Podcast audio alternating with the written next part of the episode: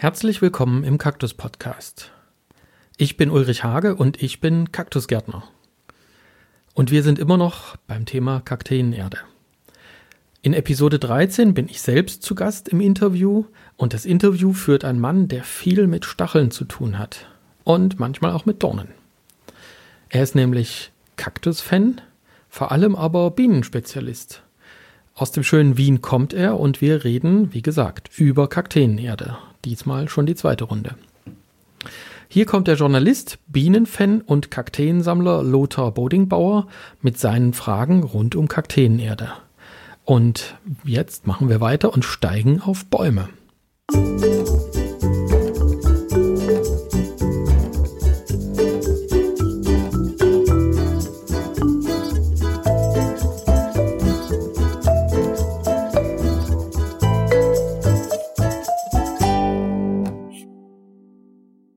Äh, noch einen Schritt äh, zurück. Aus großer Entfernung unterscheidet man ja eher mineralische Erden und organische Erden. Ähm, mhm. Das heißt, im Urwald ist einfach alles irgendwie in der Luft als grünes organisches Material und das fällt dann zu Boden, verrottet sofort. Also alles. Wobei, das finde ich immer interessant. Ich habe dann äh, auch mit jemandem schon gesprochen, weil man denkt dann, da muss ja die Erde auch im Urwald extrem fruchtbar sein. Aber nein, das ist jetzt genau das, mhm. was dann bei der Brandrodung passiert. Die ist ja zeitlang fruchtbar, aber die Erde selbst ist eben äh, da sind wenig Nährstoffe drinnen. Also, weil es so viel ja. regnet und so weiter. Aber mineralisch, organisch, was ist da jetzt von deiner Sicht her die richtige Antwort? Und ich vermute, eben wenn du sagst in Holland organisch, äh, durchaus eben Torf viel, es kommt aufs Gesamtsystem drauf an. Genau. Also, es ist das ist jetzt auch eine Glaubensfrage. Also es, ich glaube, die meisten Kakteenfreunde, die sich länger mit Kakteen beschäftigen, äh, schwören darauf und sagen, die muss rein mineralisch sein. Und das beobachten wir auch, dass also so Leute, die also mehr Erfahrung damit gesammelt haben, äh, also definitiv sicher abwenden und sagen, also organisch ist nicht das Wahl, äh, ist, ist nicht meine Wahl. Mhm. Ähm,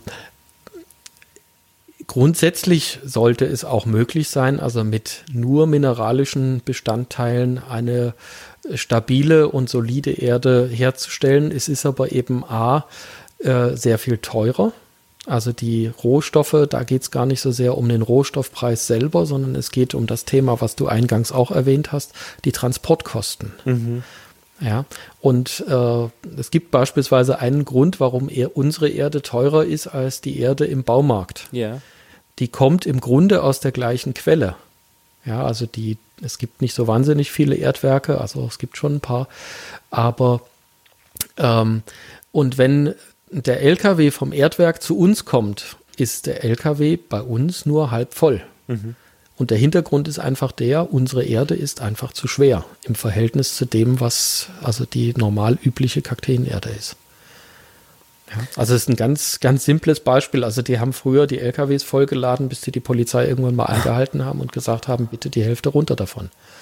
Aha, weil die Anteile einfach äh, äh, so sind, genau. dass schwere Anteile drinnen sind. Genau, also der hohe mineralische Anteil ja. ist eben mit hohen Kosten auch verbunden. Ah, verstehe. Ja. Mhm. ja. Also Aber organisch, selbst wenn man den Leid. Ja. Was ist denn selbst? Ja, Entschuldige.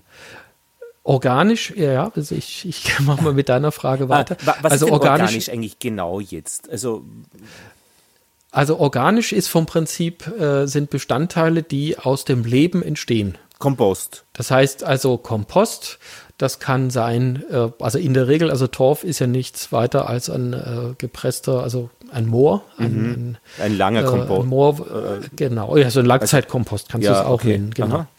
Und dann gibt es, also damit tüfteln wir im Moment gerade. Xylit ist jetzt was, was wir also genauer anschauen wollen. Und das ist ein Abfallprodukt aus der Braunkohle, ist aber letzten Endes ähnlich, also ist auch äh, stammt vom Prinzip also auch aus der gleichen Zeit oder ähnlich gelagerter Zeit, ist schon ganz, ganz alt, äh, wird momentan aber relativ wenig verwendet, also wird meistens verbrannt und das ist natürlich sehr schade. Ist aber beim Torf übrigens auch so. Verstehe. Ja, ja. Ah, aber ich verstehe. Ja. Das heißt, eure Bestrebungen eben vom Torf wegzugehen, gehen in Richtung Xylit und, und Zeolit, glaube ich, hast du auch gesagt. Und geht's ja, Zeolit ist, ist, äh, ist was Mineralisches. So, also, okay. Äh, um, um diese Trennung ah, jetzt noch äh, ja, zu Ende danke. zu bringen. Also, ja, ja. mineralisch ist im Grunde alles, was aus, ich, ich nenne es mal aus Steinen besteht. Ja, ja. ja und, und in der Regel, wie vorhin schon gesagt, sind das Sachen, die gepufft sind. Das heißt also durch vulkanische Aktivität oder eben technisch mhm. erhitzt. Also dein, dein Blähton ist mhm. in der Regel technisch hergestellt. Mhm. Ähm, dadurch entstehen diese mineralischen Bestandteile. Und die sind aber eben völlig frei von, ja, ich sag mal, Holzfasern beispielsweise, ja. wie das ist aber im, im Rindenkompost zum Beispiel der Fall ist. Ja. Oder das Fagnum. Ja, das ist halt Moos. Und nichts mit Regenwürmer und so weiter, die da irgendwie äh, die Blätter Ja, verdauen. also das ist, das ist auch ein Effekt, genau. Also Regenwürmer haben jetzt relativ wenig Freude äh, an, an mineralischen Bestandteilen. Mhm. Ja, das könnte jetzt zu der Frage leiten, ist äh, mineralisch weniger lebendig? Das mhm. stimmt aber nicht. Okay, aber ja klar, also jetzt haben wir es ein bisschen verrannt mit, mit organisch. Also organisch ist klar, äh, das mhm. heißt organische Bestandteile, mineralisch auch klar. Äh, meine Frage wäre noch offen, wenn du eingangs gesagt hast, äh, von Torf auch wegzukommen aus ökologischen Gründen, äh, sagst du praktisch, ihr schaut jetzt gerade Xylit eben an, also mhm. als, als Abfallprodukt der Kohleproduktion. Und wie geht es euch schon mit diesem Weg dorthin? Also wie, wie? Also das ist, nein, also ist jetzt nicht so, also wir haben tatsächlich im Moment eine, eine äh, organische Kakteenerde, mhm. die mit Xylit versehen ist, die wir jetzt auch testen. Ähm, aber das ist vom Prinzip, also wir, wir starten den ersten Versuch. Mhm. Also wir werden da ein paar Pflanzen reinsetzen und werden schauen, wie die sich entwickeln. Das ist ein Projekt, was wir mit der Fachhochschule hier in Erfurt gemeinsam machen. Mhm. Und da sind wir schon sehr gespannt, was da auch rauskommen wird. Ähm, aber das ist jetzt definitiv nicht an dem Punkt, dass wir sagen, okay, das wird also das, das Mittel der Wahl für die Zukunft. Ja. Also das wird jetzt den Torf ersetzen, weil da, also da schwingt für uns natürlich auch mit, äh, es ist auch weiterhin ein Abfallprodukt und ähm, von der äh, Betrachtung her ist es nicht so wahnsinnig weit entfernt vom Torf selber auch, ja, weil ja, es ist auch wieder was, was aus dem Boden abgebaut werden muss. Mhm. Ähm, und ja, also das gucken wir uns dann schon nochmal genauer an, mhm. wie das funktioniert. Aber es ist einfach was Interessantes, worüber wir jetzt gestolpert sind und das, deswegen wollen wir das nochmal genauer beleuchten. Und welche Prozentanteile hat jetzt Kaktuserde, die du mischt, die du machst, ähm, so praktisch mineralisch, organisch? Was ist da jetzt drinnen oder sagt man das nicht mehr eigentlich? jedem. Ähm, also natürlich, also wir können, äh, nein, also ich kann natürlich jetzt nicht die, die genauen Prozentzahlen verraten und ich habe sie ganz ehrlich auch nicht im Kopf. Okay. Aber so ganz grob, ähm, der, der organische Anteil, also wir haben ungefähr 30 Prozent Torf bei uns in der Erde, je nachdem welche Erde das ist. Also das ist jetzt die, die Epiphytenerde, da ist also der, der, der ähm, Torfanteil verhältnismäßig hoch. Mhm. Und äh, da kommen aber auch, also müsste ich jetzt auch genau gucken, nochmal genau nachschauen, weil also das kann gut sein, dass also dem organischen Anteil, da ist ja auch noch äh, Rindenmulch beispielsweise mit dabei. Mhm. Ähm, wahrscheinlich äh, reduziert das dann parallel auch wieder den Torfanteil. Mhm. Aber also das, das ist beispielsweise ein Part, der damit äh, reinspielt. Und der Rest sind dann wieder mineralische Bestandteile. Mhm. Und das sorgt eben auch dafür, also durch diesen relativ hohen, also das sind ja zwei Drittel, äh, Anteil von mineralischen äh, Zuschlagstoffen hast du eben dann wieder auch gewährleistet, dass das eben mhm. strukturstabil bleibt und nicht mhm. zusammenrutscht einfach. Mhm. Und so insgesamt würdest du sagen, das Thema Erde ist für dich als äh, Kakteengärtner ähm, extrem schwierig zu balancieren, das alles, oder ist es letztlich eine schöne äh, Schüssel, wo das Gleichgewicht tief liegt, äh, wo, wo sich das allenfalls ein bisschen links-rechts bewegt? Also momentan ist es tatsächlich, also das Bild mit der Schüssel gefällt mir natürlich sehr gut.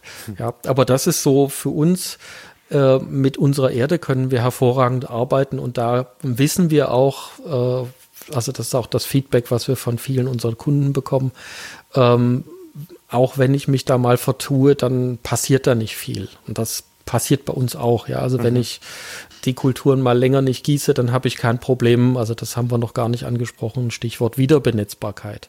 Ja. Das heißt also, wenn Fuchs. ich, wenn, ich, ja. Du, du sprichst nämlich was an. Ich habe meine, meine Sämlinge pikiert mit einer Erde, die ich noch irgendwo rumstehen hatte und ich kann die nicht mhm. ordentlich gießen. Die ich, das ist, ja. das perlt ab. Gibt es aber eine ganz einfache Methode. Ähm, du nimmst einfach das Gefäß, also den Topf oder die Schale, die du hast, und stellst ja. die in eine größere Schale mit Wasser über Nacht und lässt sie sich voll saugen. So habe ich es gemacht, nämlich in die Badewanne. Man dachte, mhm. aber das kann ich doch nicht dauernd ja. machen. Das nee, das nicht aber das sollte natürlich, und das kriegst du, also das ist beispielsweise eine Sache, die kriegst du mit höheren mineralischen Anteilen eben sehr schnell geregelt. Ähm, also das musst du dir einfach so vorstellen. Also der, der organische Anteil, das sind ja was auch immer, Holz oder Torffasern oder irgendwas mhm. anderes, die relativ dicht beieinander liegen. Mhm. Und äh, wenn du halt einen, einen, mineralischen Anteil da reinbringst, mit einem gewissen Feinanteil auch, also das mhm. ist halt wichtig, mhm. die, die ähm, Verteilung der, Korn, der Kornstruktur. Also wenn du jetzt nur grobe äh, mineralische Bestandteile reinbringst, dann haben die also keinen Trenn, keine trennende Wirkung. Mhm. Und es geht also darum, dass du eben auch kleine Körnchen, kleinste Körnchen, also auch Mikro, Mikroanteile reinbringst, die in der Lage sind, die sitzen praktisch dann zwischen den Holzfasern oder den mhm. Torffasern und sorgen dafür, dass die also nicht zusammenkleben können. Mhm. Und das wiederum hat zum Ergebnis, also jetzt stark mhm. vereinfacht, dass also das Wasser wieder schneller da drankommt und die dann besser wieder aufquellen können. Das ist diese Wiederbenetzbarkeit, von der du gesprochen hast. Genau. Es ist großartig, ja. dass du solche Phänomene kennst, die mich äh, praktisch, also äh, ja letztlich peinigen. und ich, ich, kann dir das erzählen und du weißt genau, wovon die Rede ist. Ne? Herrlich. Mhm. Ja, ja, ja. Verstehe. Naja, Ulrich, und jetzt selbst mischen schafft man in der Stadt in Wien? Also ich, ich wüsste ja gar nicht, wo ich hingehe. Also ich kann zur Donau gehen, da gibt es Sand. Ich kann zum Acker mhm. gehen, da gibt es Erde. Äh, und wenn jemand eine Baustelle hat, dann kann er irgendwie vielleicht noch äh, ein bisschen äh, an Sand andersartig mhm. wegschippern mhm. und Blähton bei der Hundezone sammeln. Also, das ist, glaube ich, jetzt gar nicht so schwierig. Ähm, es gibt viele einzelne Zuschlagstoffe ganz normal im Baumarkt zu kaufen. Okay, Baumarkt. Das Einzige, ja. man, muss, mhm. man muss halt wissen, äh, was mache ich. Mhm. Äh, und also äh, viele, viele Kakteen-Erde-Zuschlagstoffe stammen beispielsweise aus, aus, also wirklich aus dem Baubereich. Ähm, beispielsweise gibt es eine Trittschalldämmung. Mhm ja, die, die wird ganz normal verwendet. Das ist verhältnismäßig billig auch. Also das kann man in großen Säcken kaufen. Ähm, jetzt muss ich überlegen, also beispielsweise Vermikulit wird da eingesetzt. Aha. Ja, das wird, also hat nicht nur einen, einen, einen schalldämmenden Wert, sondern eben auch einen, einen mhm. wärmedämmenden Wert. Mhm. Und das kaufst du in großen Säcken. Äh, du musst halt, also das, das ist jetzt, äh, da kommt jetzt das Thema Fachkenntnis, wie gesagt, also deswegen äh, können wir das gerne auch noch mhm. in einer weiteren Episode vertiefen, das ganze Thema. Du musst halt wissen, was gibt's für Zuschlagstoffe, aber bleiben wir jetzt einfach mal bei deinem Blähton. Mhm. Ähm, ich tue mich, äh, also ich bin kein großer Fan von Blähton. Was aber hervorragend sich eignet, ist gebrochener Blähton. Und das, was du gemacht hast, ist genau die richtige Richtung. Das heißt also, du kannst Blähton ganz normal kaufen, ähm, beispielsweise für die Hydrokultur. Ja. Ja, das gibt's, das ist billig, da kostet so ein 60 ah, ja, Liter genau. Sack, keine mhm. Ahnung, was das kostet, aber mhm. das ist nicht teuer. Mhm. Ja, wichtig ist aber eben, dass du den brichst. Das heißt also, das ist ein bisschen tricky. Mhm. Äh, du musst halt entweder mit, mit einem großen Hammer da vorsichtig draufhauen, dass also diese Tonkügelchen aufgebrochen werden. Ja. Weil, ähm, solange die eine Tonkugel sind, sind die praktisch wie Styropor. Das heißt, die ja. schwimmen auch. Also das tun sie später auch, aber der, der eigentliche Wert, das sind also diese, diese Poren, die im Inneren von mhm. dem Blähton sind, ähm, der ist für die, für die Pflanzen nicht zugänglich und diese Poren wollen die haben. Mhm. Alternativ, es gibt auch gebrochenen Blähton zu kaufen. Ja. Ja, das ist also auch kein Problem. Mhm.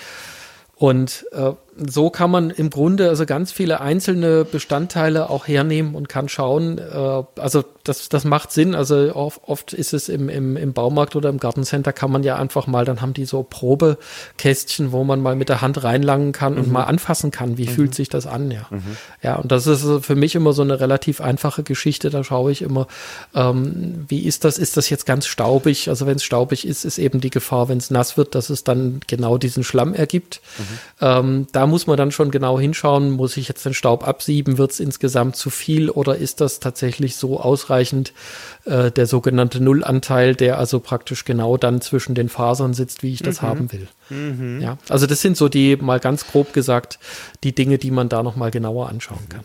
Ah ja, und, und so kannst du im Grunde, äh, wenn du dir hier einen Sack aufs Fahrrad lädst und dort eine mhm. Schippe in einen Eimer gibst, das kannst du dir nach Hause bringen. Und wenn du dann, äh, ja, musst du schauen, also welche, welche Voluminas du brauchst. Ähm, also wenn das jetzt äh, 10 Liter sind oder 15 Liter, dann kannst du das ganz normal in einem Eimer machen mhm. ähm, und kannst das in der Küche oder im Wohnzimmer legst du halt eine, eine dickere Plane drunter oder irgendwas anderes halbwegs stabil ist, dass es dir nicht in mhm. die Dielenritzen rutscht. Ja, ja. Und dann kannst du das also notfalls auch zu Hause machen oder auf dem Balkon. Und dann geht es einfach darum, das muss dann, also die einzelnen Bestandteile werden einmal auf dem Haufen geschüttet und dann wird das äh, von einem Haufen auf den nächsten geschaufelt. Und äh, wenn du das ein, ein, zweites Mal machst, dann ist das ein, einmal vollkommen durchmischt und dann hast du eine Mischung, wie du sie haben willst. Ich habe ja bei dir in der Gärtnerei gesehen, diese aufgeschnittenen Shampooflaschen als Schaufel. Großartig. hat, ja, hat mich tief ja. beeindruckt und funktionieren großartig, mhm. ja. Ja. Ja, das ist sehr simpel und wir mögen natürlich auch so die, die einfachen Dinge, die, die praktisch sind und Ja, ist ideal, ja. Und ja. ähm, Uli, vielleicht abschließend äh, die ähm, Kunst jetzt oder der Blick, welchen Kaktus habe ich da jetzt genau, Astrophytum oder Mammillaria oder was auch immer, ähm, hier noch abzustimmen, das ist die hohe Kunst? Oder ist das letztlich mh, hm, in allen, allen, ein, allen anderen Einflüssen, die da sein können, egal? Jein. Das ist jetzt schwierig. Also, grundsätzlich, du kannst davon ausgehen, also viele Menschen, die am Standort der Kakteen gewesen sind, werden ja. dir mit Fug und Recht erklären können, aber diese Mammillaria oder dieser Notokaktus, der mhm. wächst auf einer Wiese, der wird äh, einmal im Monat komplett überflutet und der sitzt in einem dicken Schwarzerdeboden ähm, der, der kann vor, vor, äh, vor Energie kaum noch geradeaus gucken. So fett und gemästet ist der. Das muss zu Hause auch so sein. Ah. Oder dieser Ariocarpus, der wird äh, im wenn es regnet, komplett in dem Gips, in dem er lebt, überspült und ist überhaupt nicht mehr zu sehen, weil der also komplett äh, von der Umgebung ja, also vereinnahmt wird. Also den erkennst du gar nicht mehr, so wie mhm. Litops im Boden verschwinden. Mhm. Ja, und wenn ich also von den Heimatrahmenbedingungen ausgehe und sage, das muss ich jetzt zu Hause genauso machen, dann werde ich, je größer meine Sammlung wird, äh, sehr viel zu tun haben, also weil ich dann vom Prinzip für jeden Kaktus eine eigene Erdmischung bauen muss. Das kannst du machen und es ist von der Logik her natürlich folgerichtig. Mhm. Ja, also ich simuliere sozusagen die Heimatbedingungen der Pflanze. Ich weiß nicht, ob dann jemand in der Lage ist, also dann auch noch, was weiß ich, die Melokakteen, die an den Cliffs von Kuba äh, direkt über der Brandung sitzen, ob er dann also dann noch Felsbrocken in seine in sein Gewächshaus oder aufs Fensterbrett stellen kann, um auch das zu simulieren. Also im Grunde ist das erstmal nicht falsch, aber es ist nach meinem Verständnis, und ich versuche da die Dinge pragmatisch und einfach anzugehen, unheimlich komplex. Und gerade für Anfänger empfehle ich, beginne mit einer Mischung, die gut funktioniert. Mhm. Das muss jetzt nicht die Erde von Kakteenhage sein, das darf auch gerne was anderes sein, also einfach was, was praktikabel ist. Und wenn du dann mit dieser mit diesen Pflanzen in der Mischung deine Erfahrung gemacht hast, dann kannst du gerne damit anfangen und kannst sagen, so, ah, jetzt hätte ich aber gerne hier was verteilt und dort was anderes gemacht. Mhm. Dann, dann lernst du und machst Erfahrungen und machst sicherlich auch Fehler. Ähm, aber dann, dann sind das Dinge, die du selber erlebt hast und die du auch selber bewerten kannst. Mhm. Und das ist das ganz Wichtige dabei. Also, dass du äh, merkst, okay, jetzt habe ich den und den Faktor verändert, ich habe jetzt hier ein bisschen äh, dran gedreht und guck, was jetzt passiert. Ja, weil dann passiert vom Prinzip genau Lernen. Und das ist das, was in meinen Augen das Wichtigste ist dabei. Mhm. Grundsätzlich ist es frappierend einfach, mit welch einfachen Möglichkeiten also wie gesagt, Kakteen im schlimmsten Fall, also wirklich im billigsten Torf hervorragend wachsen können, sofern die Rahmenbedingungen stimmen. Ha. Spannend, weil auch wirklich auch dann so ein bisschen die wissenschaftliche Seite dabei ist. Also wenn man, äh, wenn man 100 mhm. Sämlinge hat, dann kann man ja äh, zehn Gruppen bilden und die in verschiedenen äh, Umgebungen dann auch ähm, aufziehen. Äh, das muss einem dann natürlich auch liegen, so zu arbeiten und, und auch Spaß machen, denke ich. Und ein anderer wird es vielleicht vom Bauchgefühl machen und, und, und eben ganzheitlich auch zu guten mhm. Erfolgen kommen. Natürlich, klar. Mhm. Also die, die Möglichkeiten gibt es viele und ja, also ich, ich gestehe, also mich reizt es auch, also ich habe, wenn ich durch die Gärtnerei gehe, also da gibt es immer so meine Jugendsünden, wo ich weiß, also in dieser Pflanze sind drei verschiedene Erdmischungen im Topf drin, mhm. weil ich gesagt habe, ah, da müssen wir jetzt mal ein bisschen was ausprobieren.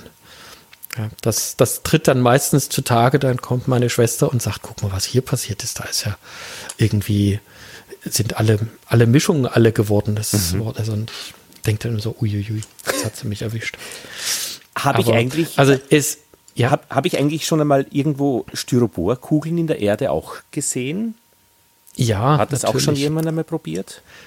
Das kommt, kommt mir komisch vor, ähm, aber, aber von der Struktur her denke ich mir, äh, äh, ist es ja auch kein, kein, kein, schlechtes Argument. Vielleicht, weiß ich nicht. Ich würde es nicht. Ähm, ja, also es an. gibt es gibt immer Dinge, die man testen kann. Mhm. Also, äh, aber Styroporkugeln haben also den gleichen Effekt. Also ich bin ganz ehrlich gesagt kein großer Fan davon mhm. und ich bin äh, aus dem gleichen Grund auch kein großer Fan von Perlit. Das mhm. ist ja eine ähnliche Geschichte. Das ist also auch so ein mhm. ultraleichtes Material. Das ist ein, ein Aluminiumsalz, ein gepufftes. Mhm. Und der Hintergrund ist einfach der, alles, was so extrem leicht ist, mhm. schwimmt auch ganz schnell auf. Und wir haben ganz, ganz lange beispielsweise das bei uns in der Aussaaterde drinne gehabt und du hast dann den Effekt, wenn du das das erste Mal gießt, hast mhm. du die mhm. Oberfläche ist dann so komplett weiß. Und wenn du nicht genau mhm. ähm, da, da wird es dann richtig ärgerlich, dann sieht das so aus, als ob da lauter Wollläuse oben drauf rumkrauchen. Ja, ja. Ja, und das ist so diese Verwechslungsgefahr. Wenn du dann tatsächlich irgendwie Läuse hast, dann siehst du die nämlich nicht, weil die ja. können sich da hervorragend verstecken. Ja, also das ist so ein Grund für mich, weswegen ich also dieses weiße, fluffige Zeug nicht so gerne leiden mhm. mag. Aber ich weiß beispielsweise, die Amerikaner, die lieben Perlit. Also da mhm. kann man Perlit in, in allen möglichen Absiebungen kaufen und mhm. das ist also da ein, ein Grundbestandteil, der in der Erde drin ist. Mhm. Und das zeigt aber auf der anderen Seite auch, wie so oft im Leben, äh, es gibt kein richtig und kein falsch. Es ist einfach nur eine Glaubensfrage. Ich probiere ja gerade auch. Und funktioniert ja, ich probiere gerade auch äh, ganz auf Erde zu verzichten und Agar-Agar-Nährböden äh, zu verwenden, oh. einfach mit Dünger auch ein bisschen zu, äh, in verschiedenen Konzentrationen, weil ich einfach verstehen möchte, ob das äh, funktionieren kann. Und das ist gar nicht mhm. uninteressant, wenn man da ein bisschen zu lesen beginnt in der wissenschaftlichen Literatur. Also man weiß am Anfang gar nicht, wie man so einen Boden, einen Nährboden heißt das eben, äh, nennen mhm. soll. Und dann kommt man irgendwann auf so einen Standardnährboden für Pflanzenvermehrung und der heißt Murashige and Skook Basalmedium. Und in jeder wissenschaftlichen Arbeit wird der verwendet. Und den gibt es in zwei mhm. hochinteressanten Ausführungen, soweit ich das verstanden habe. In einem sind die Nährstoffe minimal drinnen. Da kann man dann schauen, was fördert das Wachstum äh, mhm. meiner Pflanze und im anderen sind sie im Überfluss vorhanden und da kann man dann schauen, was schadet dem Wachstum meiner Pflanze. Mhm. Und das finde ich immer interessant. Ich habe mir dann sowas bestellt bei so einem äh, Pharma- oder ähm, Chemikalienunternehmen und die haben sofort äh, einen Nachweis gefordert, äh, wofür ich das mache, in welcher Organisation, weil die wahrscheinlich Angst haben, dass ich damit Biowaffen züchte. Und ich meine, uh. diese Gefahr ist ja gar nicht so zu unterschätzen, wenn du einen Nährboden machst. Also irgendwelche Bakterien kommen drauf und, und vermehren sich dort wild. Ich glaube, ich höre auch wieder auf damit, weil einfach ich die Gefahren auch nicht einschätzen kann. Also ich will ja da nicht irgendwelche äh, Pilze züchten, die schädlich sind, die sich da großartig vermehren. Aber ich lese ein bisschen und, und, und, und ich habe jetzt eben sowas bestellt, also praktisch diesen Morashige-Nährboden, wo die Nährstoffe mhm. eben drinnen sind. Man, es gibt auch einen Wikipedia-Eintrag dazu, also das dürfte schon mhm. noch okay sein, hier mit ein bisschen herumzuspielen. Und ich verstehe noch nicht, ja, ob die Kakteen das mögen oder nicht. Ich bin gerade, habe einige in der Petrischale jetzt äh, Sämlinge und, und, und ich finde das noch gerade spannend. Mhm. Also, also das ist ja. auch keine, keine ungewöhnliche Geschichte. Ähm, das ist jetzt so die, die, die das eher geht das jetzt in Richtung Vermehrungstechnologie. Ja, genau. Ähm, aber das ist tatsächlich jetzt nichts Seltenes ähm, Kakteen können ja nicht nur, wie wir das kennen, generativ vermehrt werden, ja. sondern es gibt also neben dem Stecklingsschnitt, also das ist ja auch noch eine Methode, gibt es ja die sogenannte Zellkultur oder mhm. In-vitro-Kultur. Genau. Und da passiert genau das Gleiche. Das heißt also, du nimmst einen mikroskopisch teilen, einen kleinen Teil, also nimmst beispielsweise eine Zelle oder also ein bisschen größer, also einen, einen Zellklumpen mhm. äh, und setzt den auf das Nährmedium mhm. und lässt den wachsen.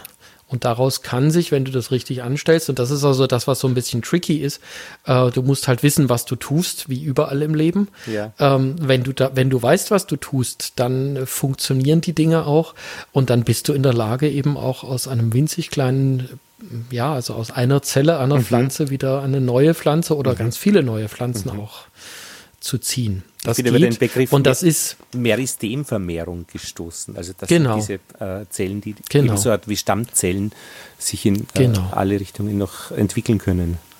Ja. Exakt. Und, und das ist also, ähm, wir haben damit auch gearbeitet. Das hatte allerdings, da ging es um, um das Thema Viren.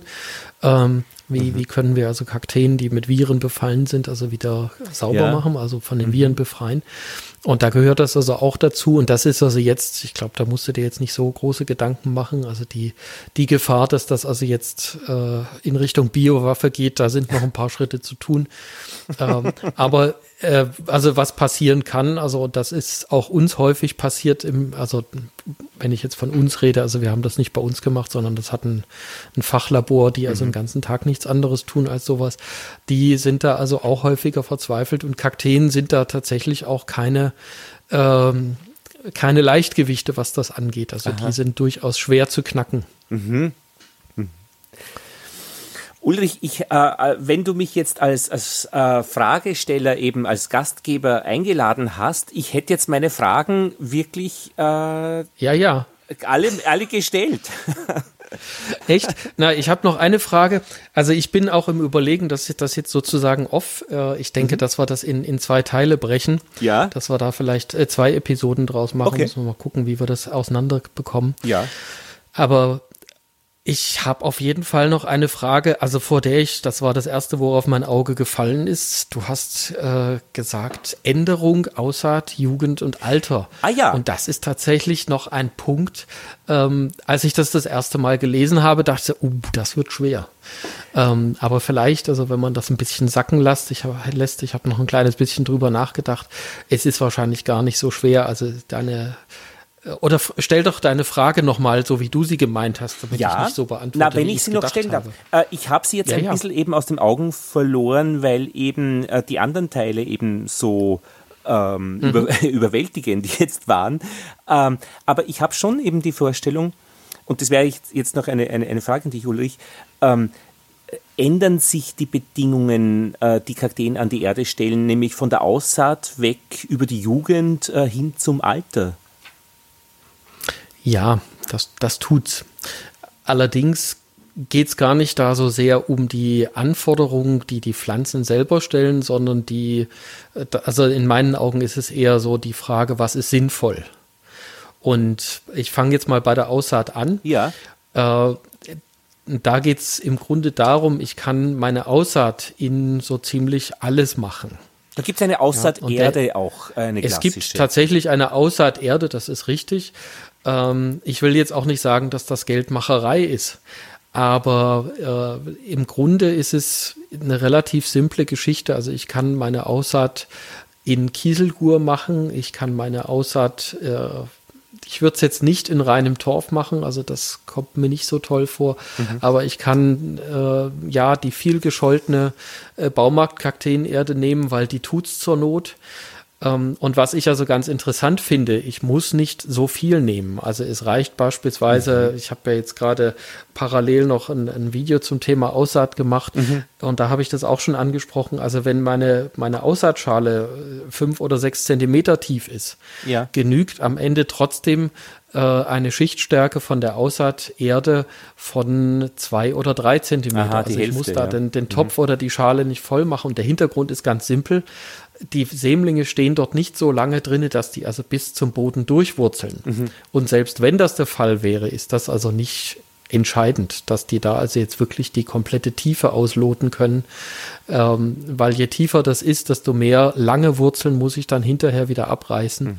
Und das bringt auch einen Verlust. Also kann ich beispielsweise da eine relativ einfache Erde nehmen. Mhm. Und sie muss auch nicht nährstoffreich sein, weil die haben ja eh ihre eigenen Reserven im Samen drin. Exakt, ja. Also das ist äh, tatsächlich auch konkret die Empfehlung, die sollte auch nicht gedüngt sein, ja. ähm, weil nach Möglichkeit sollte also die, der, die Nährstoffgabe, also die, die kleinen Sämlinge können also zu Anfang mit beispielsweise einem Übermaß an Stickstoff, Stickstoff noch gar nichts anfangen und das mhm. könnte also, wenn es wirklich zu viel ist, ähm, tatsächlich auch zu, also nicht zu einer Verbrennung, aber einfach, dass also die Wurzeln sich da drinnen nicht wohlfühlen.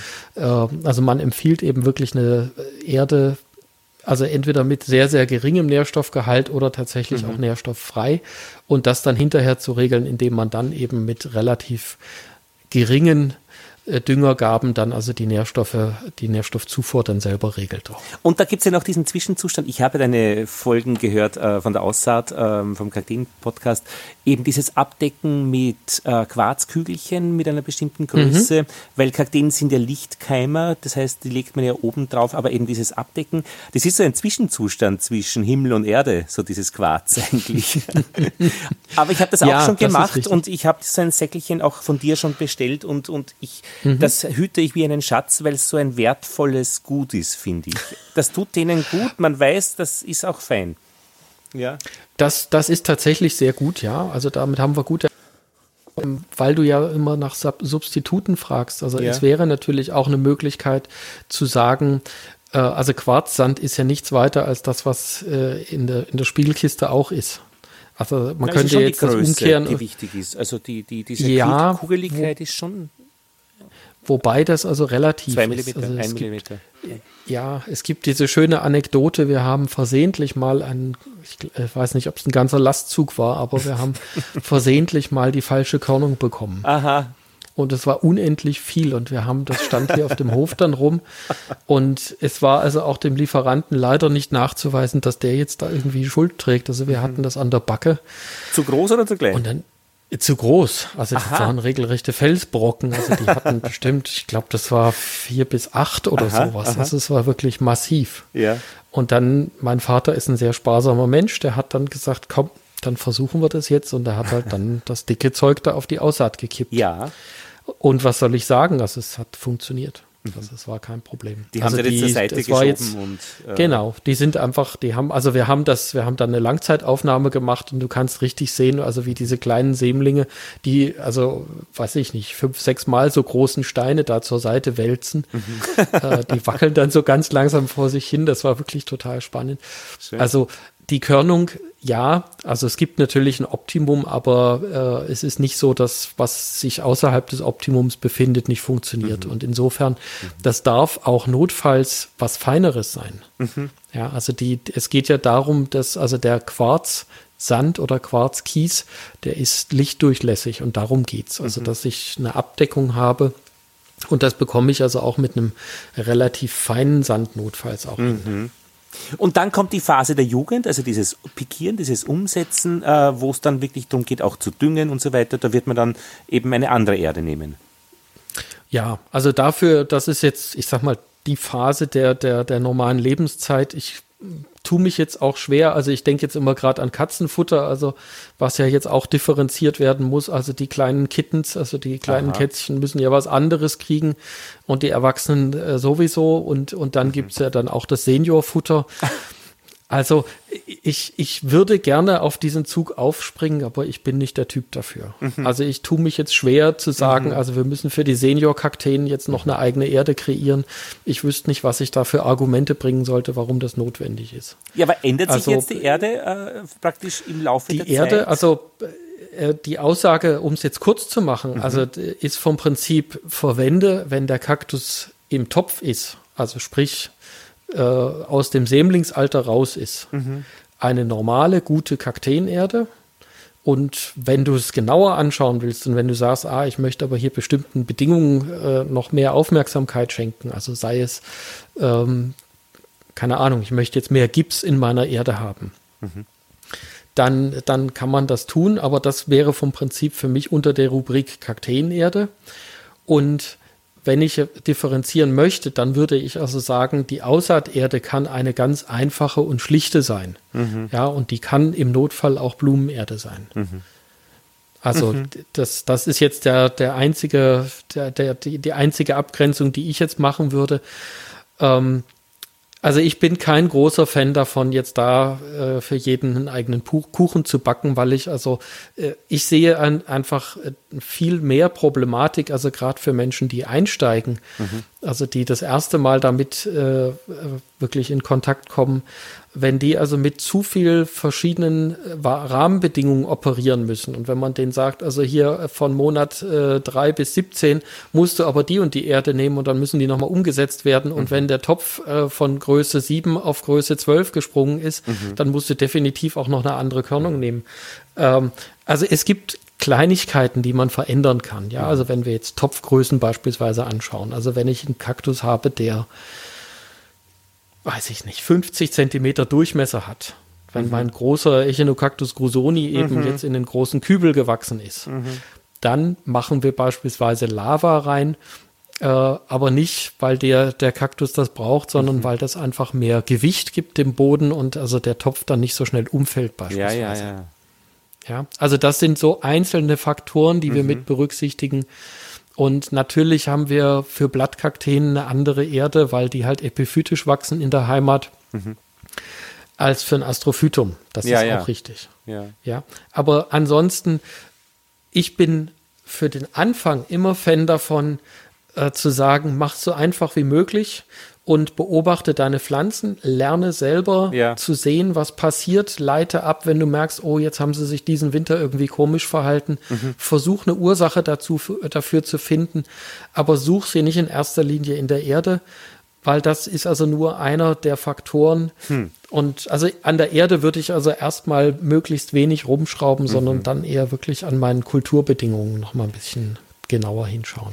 Ja, weil mein Astrophytum äh, im Gegensatz zu den Astrophyten meiner Jugend jetzt immer blüht, weil er einfach im Winter im Zwischenfenster steht, wo es kühl ist. Hm. Und dem gefällt genau. das so gut, wenn es Frühling wird.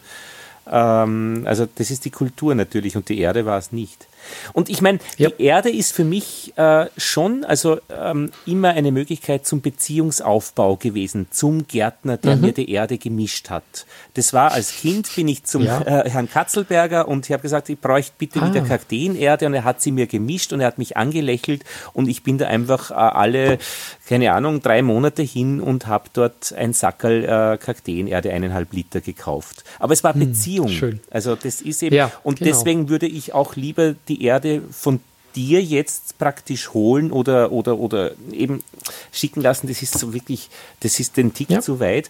Aber ich mhm. meine, Erde ist eine wunderbare Möglichkeit, in Verbindung zu treten. Und das ist ja Erde letztlich eigentlich. Also die, mhm. die Möglichkeit für eine, ein Lebewesen in Verbindung ja. zu gehen. Ja. Vollkommen richtig, natürlich, ja. Also das tut's und es ist auch für viele andere. Also ich meine, da, da, da hast du jetzt den Bogen sozusagen äh, gezogen. Ja, also wie oft ist das Thema auch unter Kakteenfreunden und was verwendest du für Pflanze XY? Mhm. Ja, also es ist äh, Kommunikationsanlass und natürlich auch Beziehung, klar. Mhm. Aber ja. es ist nicht das Schwergewicht äh, schlechthin, was also über Wohl und Wehe des Lebenszustand einer Pflanze bestimmt. Ja, nein, ja. Hm. Ja, ja, klar. Aber Gut. das ist ja das Spannende, weil eben es ein Aspekt ist. Ja. Ich habe einmal mit den Rübenbauern gesprochen, mit den Zuckerrübenbauern. Und mhm. deren Haupttätigkeit ist ja unter der Erde. Und, äh, aber auch über der Erde, wo das Kraut darüber ist und ihr Logo macht das genau sichtbar, dieses unter der Erde und über der Erde. Und ja. Also mhm. und das ist schon diese Grenzschicht äh, dann zwischen Himmel und Erde. das ist und es ist letztlich ist ja Erde dann schon immer unten, oder? Also mal die die Erde höher machen das seid ihr hier in der Gärtnerei noch ein bisschen auf die auf die auf die auf die Tische eben zum Umtopfen. Aber Erde ist unten. Ja, ja. Natürlich, also wenn du nicht gerade in Australien zu Hause bist, wo das umgekehrt ist, ist das, wo die Erde über dir ist, ist schon richtig, so. genau. genau. Hört man ja. ja, ja. Genau. Ja, also ich danke Gut. jetzt mal als eingeladener äh, ja. Gast, äh, dass ich all diese Fragen stellen durfte, weil jetzt ist mein mhm. Leben äh, wirklich runder, umfassender und auch beleuchteter, was dieses Thema betrifft. Also da kann Wunderbar. ich schon gut damit anfangen mit deinen Antworten. Vielen Dank. Mhm. Ja, danke für deine sehr interessanten Fragen, lieber Lothar. Und alles Gute nach Wien. Bleib danke. schön gesund.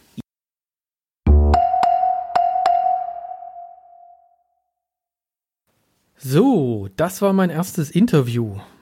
Ich schicke jetzt erstmal ein dickes Danke mit Schlagobers nach Wien und wer mehr über Lothar Bodingbauer erfahren möchte, der macht nämlich nicht nur Bienen und Kakteen, er ist auch noch Doktor, hat ein Buch geschrieben, er ist Physiker, er fotografiert und es gibt eine ganze Menge mehr Sachen noch von ihm zu entdecken und deswegen vielleicht mehr im nächsten Interview dann von mir mit ihm. Schon jetzt auf jeden Fall gibt es Links zu einigen seiner Projekte in den Show Notes. Und Lothar hat mich mit seinen Fragen bei der Erde auch noch auf eine andere Idee gebracht, und zwar das Thema lokal kaufen. Und warum sollte das nicht nur Erde, warum soll das nicht auch Kakteen betreffen? Und an dieser Stelle mache ich jetzt einfach mal ein bisschen Werbung. Die ist unbeauftragt und unbezahlt. Man muss das ja heute dazu sagen. Und das ist mein heißer Tipp für alle Österreicher. Ich weiß gar nicht, hört man mich eigentlich in Österreich? Schreibt doch mal. Das würde mich jetzt auch mal interessieren. Hier kommt jedenfalls jetzt ein Shoutout an meinen Kollegen, der sehr, sehr tolle Pflanzen hat. Sein Spezialgebiet sind Mamilaria und Echinocerius, hat er mir erzählt. Aber ich weiß aus eigener Erfahrung, der hat auch ganz tolle andere Pflanzen, also andere Kakteen. Und das sage ich nicht nur so, weil wir haben auch schon einige von ihm bekommen und die waren, wie gesagt, toll, richtig schick. Also, liebe Österreicher, wenn ihr tolle Kakteen sucht und gar nicht über die Grenze wollt, müsst nicht nur bei Kakteenhagel kaufen, schaut doch bitte einfach mal auf www.kakteen-nies.at. Kakteen-nies, nies mit Doppel-S und ie.at. Dort gibt es einiges zu entdecken, eine ganze Reihe toller Kakteen. Und man findet äh, Gerald Nies auch auf Facebook unter dem Namen Gerald Nies. Und er ist auch in der Facebook-Community mit dabei. Er weiß jetzt auch noch gar nicht, dass ich von ihm erzähle. Also wer in der Cactus Podcast Community auf Facebook ist, äh, dort findet man ihn ganz leicht. Und wer noch nicht drin ist, der sollte sich auf jeden Fall einfach anmelden, Cactus Podcast suchen äh, auf Facebook und da gibt es ihn dann zu entdecken. Ja, wie geht's weiter? Was passiert in der nächsten Episode im Cactus Podcast? Ist eine spannende Frage und ich gebe die einfach mal weiter. Ähm, ich habe noch was in der Pipeline, ein kleines Thema zum Thema, also das könnte bleiben beim Thema Kakteenerde. Oder gibt es andere Ideen und Wünsche? Also ich bin da auch für Vorschläge offen und äh, freue mich, wenn es hier eine Rückmeldung gibt. Ich bin gespannt. Für heute erstmal alles Gute. Herzliche Grüße aus Erfurt, aus der ältesten Kakteengärtnerei der Welt. Das war Ulrich Hage. Bleibt schön gesund da draußen. Bis dann. Tschüss.